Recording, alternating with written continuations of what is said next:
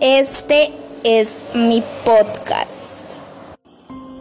Entraron enseguida en la mansión del frío, incalculable el frío, denso el granizo, menudo en la mansión, casa del frío. El frío cesó prontamente por la magia de los nietos. El frío fue destruido por los engendrados.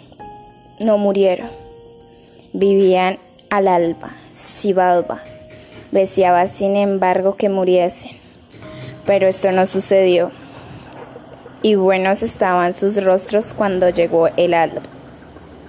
Salieron cuando sus vigilantes fueron a llamarlos. ¿Cómo? ¿No han muerto?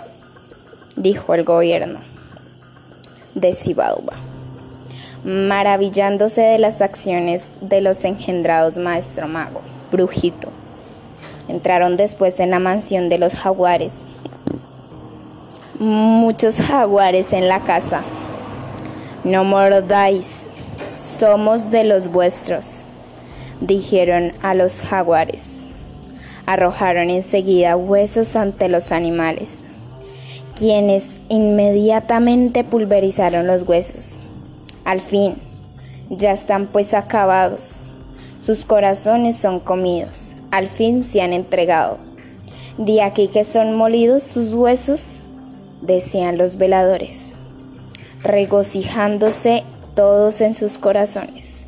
Pero ellos no habían muerto, de nuevo buenos estaban en sus rostros. Salieron de la mansión de los jaguares. ¿De qué naturaleza son? ¿De dónde vienen?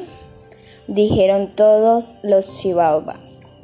Entraron después en el fuego, en una mansión de fuego solamente fuego en el interior. No fueron quemados por él. Aunque asase, aunque ardiese, también estaban buenos sus rostros. Cuando vino el alba, sin embargo, mucho se deseaba que muriesen. Allá por donde pasaban todavía, esto no sucedió, y por eso desfalleció el corazón de Chivalba. Entraron después en la mansión de los murciélagos. Solamente murciélagos en la mansión. Una mansión de los murciélagos de la muerte. Grandes animales que tenían el mismo aparato mortal que Punta Victoriosa, acabando al instante a aquellos que llegaban ante sus fauces. Estuvieron allá adentro, pero durmieron en sus cervantanas, no fueron mordidos por los dientes que estaban en la mansión, se entregaron enseguida, pero a un murciélago de la muerte que vino del cielo a manifestarles lo que debían hacer, los murciélagos se interrogaron, celebraron consejo una noche, aleteando brujo abatido, brujo abatido. decían lo dijeron una noche. Cesaron, sin embargo, un poco. Los murciélagos no balancearon ya más, permanecieron en una punta de las cervantas. Brujito dijo entonces, a maestro mago, el alba blanquea, mira, quizás blanquea, voy a mirar, respondió. Cuando quiso mirar desde la boca de la cervantana, cuando quiso ver salir el alba, al instante su cabeza fue cortada por un murciélago de la muerte. La grandeza del maestro mago permaneció débil. Brujito preguntó de nuevo, ¿no alborea? Pero maestro mago no se volvió. Habrá partido, maestro mago.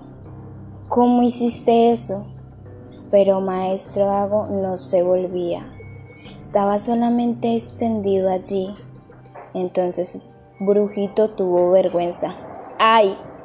Vencidos estamos, dijo enseguida colocándose la cabeza del maestro mago en el juego de pelota, cumpliendo la palabra do supremo muerto. Principal muerto. Todo Xibalba se regocijó a causa de la cabeza de maestro mago. Gracias por escuchar.